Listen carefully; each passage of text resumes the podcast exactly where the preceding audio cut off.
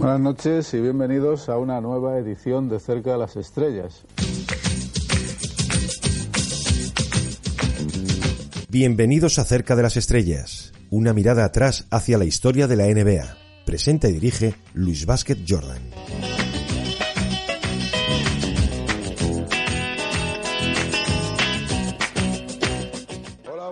Noches, bienvenidos al club. Estamos en el Alamo Down de Texas. El espectáculo está servido y dentro de unos instantes la cita con las estrellas de la conferencia este y de la conferencia oeste. Pues yo sí, yo hacía hace muchos años.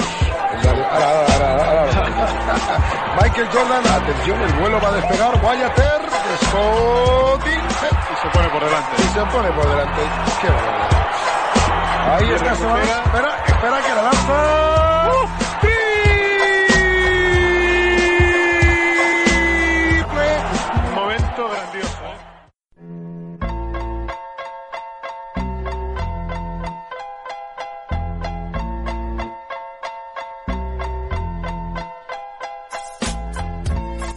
En el presente cerca de las estrellas os voy a hablar de Shaquille O'Neal, considerado como uno de los jugadores más dominantes de la historia del baloncesto y que sin duda dejó una huella imborrable en la NBA. Shaq nació en New Jersey eh, un 6 de marzo de 1972. Ganó cuatro campeonatos de la NBA, tres de ellos con Los Ángeles Lakers y uno con Miami Heat. Cuando se trata de premios individuales, Shaquille O'Neal ha obtenido un MVP durante la temporada 2000, apareció ocho veces en el mejor quinteto de la NBA, ganó tres veces el MVP de las finales y tres veces el MVP del All-Star Game. El último de estos lo compartió con su compañero de los Lakers, Kobe Bryant. También recibió el Rookie del Año en el año 1993. Jugando para la selección nacional de Estados Unidos, eh, O'Neill logró obtener el oro olímpico en los Juegos Olímpicos de, de Atlanta en el año 1996, además de conquistar en el Mundial del 94, celebrado en Canadá, el, Campeonato del Mundo, donde además fue el MVP de aquel campeonato. El 4 de abril de 2016, Shaquille O'Neal entró oficialmente a formar parte del Salón de la Fama de la NBA. Tras sus años de instituto, donde ya destacaría como jugador de baloncesto, fue admitido en la Universidad Estatal de Louisiana. Allí fue entrenado por Dale Brown, a quien O'Neill había conocido años antes en el tiempo en el que vivió en la base del ejército de los Estados Unidos en Wilfreck, Alemania, a causa del trabajo de su padrastro. Estuvo en Louisiana State durante tres años, tres temporadas de la 90 hasta la no- 92, dejando la universidad eh, con unos promedios de 21,6 puntos, 13 rebotes y casi 5 tapones. En su segunda temporada universitaria se mostró espectacular, con una media de 27 puntos, 15 rebotes y 5 tapones por partido, llegando a considerarse el líder de la NCAA. El día 3 de diciembre del 90 logró hacer 17 tapones cuando se enfrentaba a Mississippi State, convirtiendo esta marca en un récord de la liga universitaria. En su tercer año en la, universidad logró liderar la liga, logrando 5,3 tapones por partido de media y saliendo de su equipo con, el récord de máximo taponador de la historia de los Tigers, de los Tigers de, de Louisiana, de su universidad. Un dato que resulta muy curioso, aunque a veces se olvida, es que cuando se formó el equipo de la selección estadounidense que jugaría en los Juegos Olímpicos de Barcelona, el famoso Dream Team del año 92, la Federación Americana, en base a las presiones mediáticas, dejó una vacante para un jugador que vendría de la liga universitaria, como se venía haciendo hasta entonces, y que compartiría cancha con grandes jugadores como Michael Jordan, Magic Johnson, Larry Bird. En, aquel, en aquella ocasión, Shaquille O'Neal fue uno de los pivots candidatos y que fue considerado para aquel puesto, junto a Alonso Morning y Christian Leitner, siendo este último el elegido, Leitner, para, para formar parte de, aquel legendario equipo. A pesar de, que Leitner fue el, el elegido, después no tuvo ni alcanzó una gran carrera ni un gran nivel de juego y ni mucho menos llegó al- a la fama y al, y al nivel que lograron por ejemplo Alonso Morning y especialmente Shaquille O'Neal. Se cree que O'Neal no fue seleccionado debido a la gran cantidad de jugadores afroamericanos contaba ya aquel equipo, pues 8 de los 11 seleccionados eran de color. Shaquille O'Neal fue seleccionado en la primera posición del draft de la NBA del año 92 por los Orlando Magic. Antes de mudarse a Orlando, Shaq estuvo mucho tiempo viviendo en Los Ángeles, siendo tutelado por el gran Magic Johnson. En su primera temporada contribuyó a que los Orlando Magic eh, pudieran ganar 20 partidos más que el año anterior, a pesar de que se quedaron fuera de los playoffs por muy poco. Tuvo unos promedios de 23 puntos y 14 rebotes por partido, lo que le permitió obtener con gran facilidad el premio al rookie del año. Y por si no fuera suficiente, y como carta de presentación, en los dos primeros partidos televisados a nivel nacional, Shaquille O'Neal contra los Phoenix Suns y contra los New Jersey Nets realizó un mate tan fuerte en cada uno de ellos que sorprendentemente rompió los soportes de los tableros. Con una temporada difícil de igualar, O'Neill logró superarse a sí mismo teniendo una segunda temporada mucho mejor, logrando obtener un promedio de 29 puntos de media, además de liderar la NBA en porcentaje de tiros de campo con un 60% y en dobles dobles. Durante aquella temporada O'Neill jugó ya junto a su nuevo compañero Anferni Hardaway. El 20 de noviembre del 93 firmó su primer triple doble, enfrentándose a los Nets y logrando 24 puntos, 28 rebotes y nada menos que 15 tapones. Esta temporada fue la primera vez que los Magic pudieron llegar a los playoffs, pero fueron eliminados en primera ronda al enfrentarse a los Indiana Pacers. En el verano del 94, Shaquille O'Neal fue elegido para participar en el Mundial de Baloncesto de Canadá. Estados Unidos se llevó la victoria en los ocho partidos que jugó, llevándose el oro durante la final que le enfrentó a Rusia, en un marcador final que, que apabulló 137 a 91 a, los rusos. Durante el tercer año de Shaquille O'Neal en los Orlando Magic, llegó a obtener un liderazgo, liderazgo de la NBA en puntos, teniendo un promedio de 29,3 puntos por noche. Orlando logró obtener 57 victorias y se coronó como el campeón de la División Atlántico. Mientras jugaban en los playoffs lograron clasificarse por primera vez para las semifinales de conferencia. Se enfrentaron a unos Chicago Bulls que habían recuperado recientemente a Michael Jordan tras su primera retirada. Los Magic pudieron vencer a los Bulls y después a los Indiana Pacers en las finales de conferencia, para pasar por primera vez en su historia hasta las finales de la NBA. En aquella final fueron derrotados por los Houston Rockets, quienes se coronaron campeones de la NBA por segundo año consecutivo.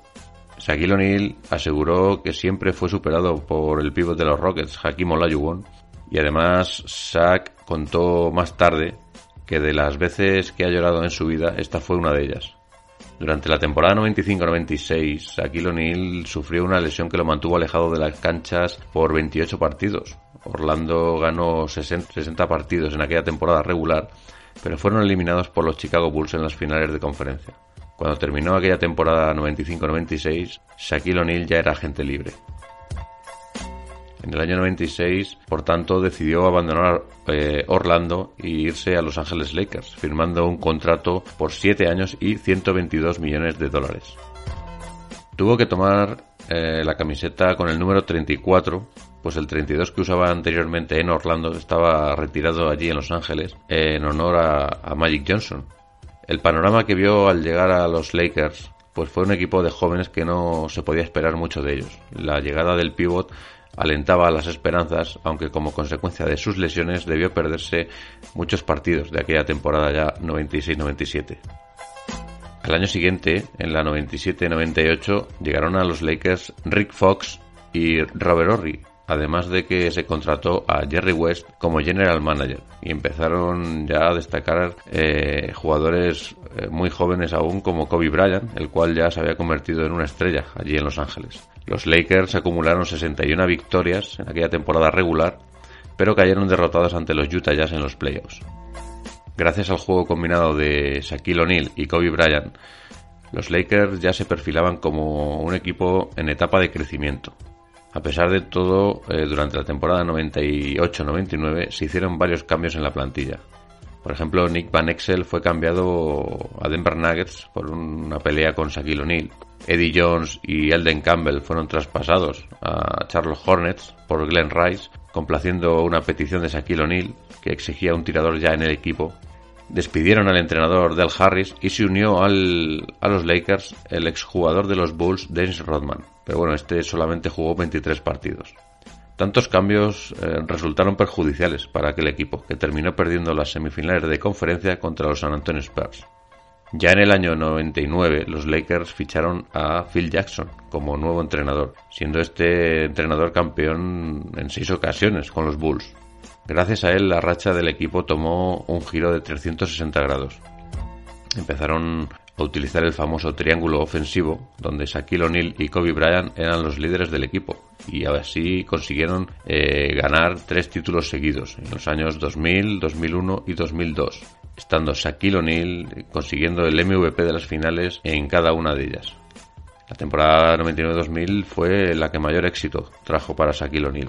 Fue nombrado MVP de la temporada a un solo voto de convertirse en el primer MVP elegido con el 100% de los votos en toda la historia de la NBA. Le faltó un solo voto para la unanimidad. Shaq también se llevó aquel año el MVP del All-Star Game junto a Tim Duncan y el MVP de las finales, siendo este un triunfo, un triplete que solo fue conseguido por otros dos jugadores más en, en la historia de la liga. Los Lakers aquel año ganaron 67 partidos en temporada regular y obtuvieron su primer campeonato venciendo a los Indiana Pacers en aquellas finales del año 2000. En la temporada siguiente, a 2000-2001, los Lakers se llevaron el anillo de campeones frente a los Sixers de Allen Iverson en las finales.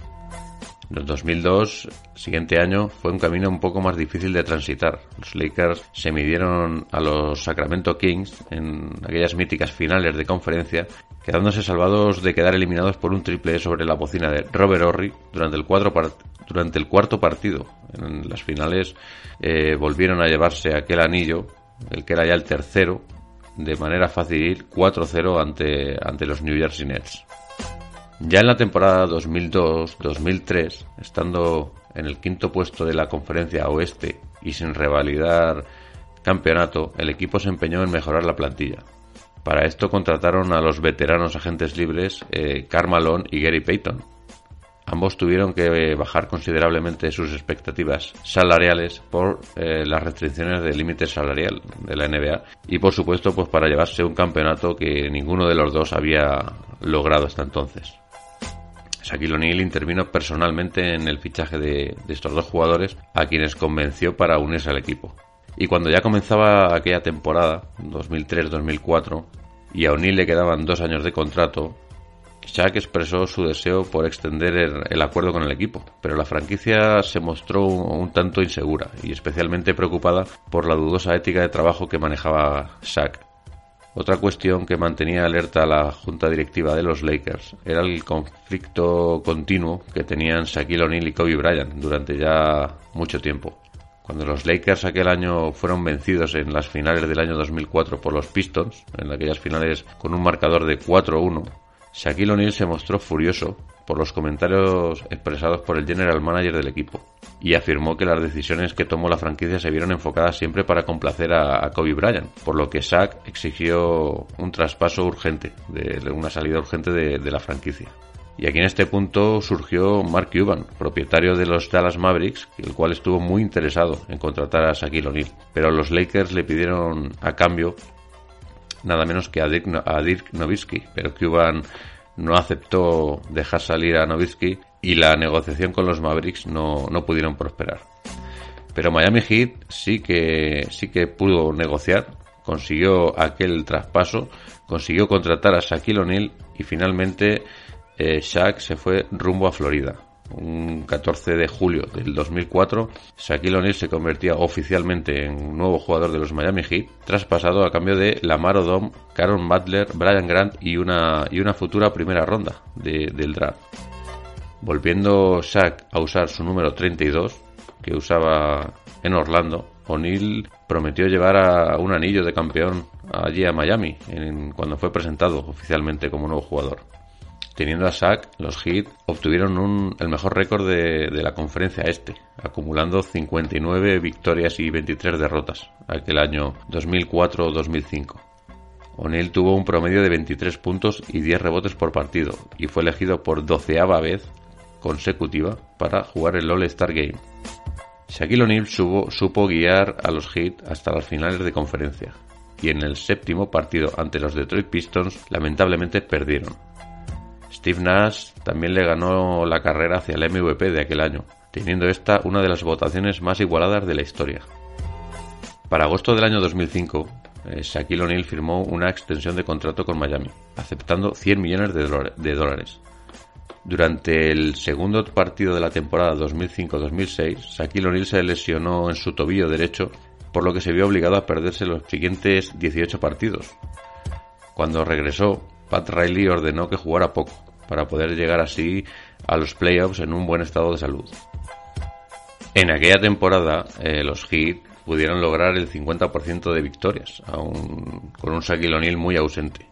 Ya en los playoffs de aquel año 2006, los Heat no tuvieron problema alguno en dejar fuera a los Chicago Bulls en primera ronda por 4-2, después a los New Jersey Nets por 4-1 y de nuevo se enfrentaban a los Detroit Pistons en aquellas finales de conferencia.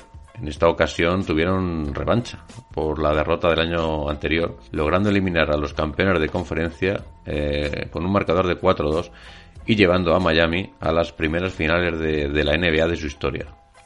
En aquella final ganaron a los Dallas Mavericks, aun cuando al principio de la serie eh, los, los Heat ya estaban 2-0 abajo. Pero bueno, Miami venció en los próximos cuatro partidos y logró llevarse el campeonato y el anillo de, la NBA con un marcador de 4-2 en aquellas finales. La siguiente temporada, eh, Shaquille O'Neal se perdió 30 partidos debido a otra lesión de rodilla, notándose ya mucho su baja en el equipo. Miami pasó de ganar 52 partidos a 44 solamente en la eh, siguiente temporada, en la 2006-2007. Cuando O'Neal volvió a jugar pudo ganar 7 de, de 8 partidos, pero lo peor vino cuando Wade se dislocó el hombro y Shaquille O'Neal ya se vio solo en aquel equipo. Aun con esta negativa de por medio, Shaq pudo cumplir y llevó a los Heat hasta la postemporada. Los Bulls los derrotaron por 4-0 en los playoffs, convirtiéndose así en la primera vez que O'Neal no llegaba a algunas semifinales de conferencia. La siguiente temporada, la 2007-2008, Shaquille O'Neal bajó considerablemente su rendimiento. Esta situación puso fin a su racha de 14 apariciones consecutivas en el All-Star Game, donde en esta ocasión ya no fue seleccionado ni como reserva. El 6 de febrero de 2008, Shaquille O'Neal fue traspasado a los Phoenix Suns, siendo intercambiado por Sean Marion eh, y Marcus Bank. Hizo su debut en Phoenix un 20 de febrero, enfrentándose precisamente a su ex equipo, Los Angeles Lakers, donde anotó 15 puntos y capturó 9 rebotes. El 25 de junio del 2009 fue traspasado a Cleveland Cavaliers como cambio de Sasha Pavlovich, Ben Wallace, medio millón de dólares y una segunda ronda del draft de 2010.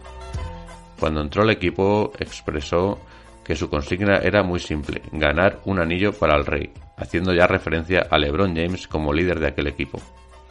En su etapa en Cleveland desempeñó un papel mucho menos significante que antes, teniendo menos presencia en el poste y un muy bajo promedio de, puntos y rebotes, eh, quizá el más bajo de su carrera.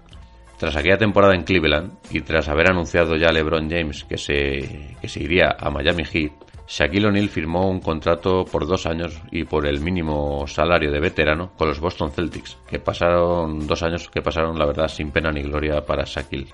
Finalmente, Shaq eh, anunció su retirada el 1 de junio de 2011, tras sufrir varias lesiones en la temporada y abandonando de manera definitiva las canchas de baloncesto, uno de los jugadores más dominantes de la historia del baloncesto, por su tamaño, volumen y fuerza. Tras su retirada comenzó a colaborar con el canal americano TNT en un programa llamado Inside NBA, teniendo una sección propia llamada Shakti the Full, donde se hacía un repaso eh, de los momentos más graciosos que se vivieran durante la última semana en la competición. Actualmente Shaq sigue siendo una superestrella televisiva de la NBA allí en Estados Unidos, colaborando en la TNT junto a Charles Barkley y a Kenny Smith en uno de los programas NBA con más audiencia a nivel nacional. Shaquille O'Neal es y será uno de los jugadores más queridos y recordados de la NBA de los años 90 y 2000. Aplicando siempre su artículo 34, como decía el gran Andrés Montes, Shaq siempre hizo lo que quiso, cuando quiso y como quiso, tanto dentro de la cancha como fuera. Quizá por eso se convirtió en un jugador tan especial.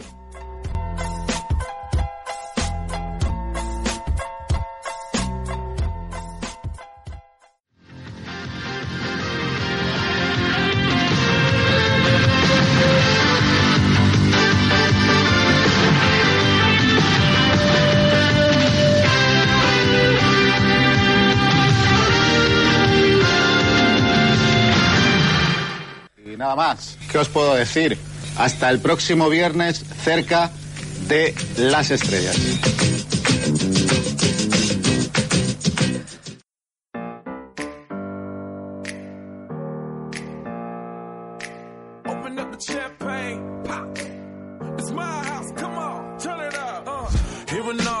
Mi nombre es Luis y mi cuenta personal en Twitter es arroba betjordan barra baja. Sígueme ahí y podrás estar informado de toda la actualidad NBA al instante. Puedes seguirme también en la cuenta de Twitter del podcast, arroba cercaestrellas barra baja, en la que aparte de la emisión semanal tendrás cada día vídeos y fotos de NBA vintage de hace años que seguro te gustarán. Recuerda también suscribirte al podcast en iBox, en Spotify, en YouTube o en la plataforma que utilices, y así te avisarán de cada nueva publicación. Y nada más, la semana que viene volveré por aquí para recordar otro personaje, equipo o momento histórico de la NBA. Hasta luego.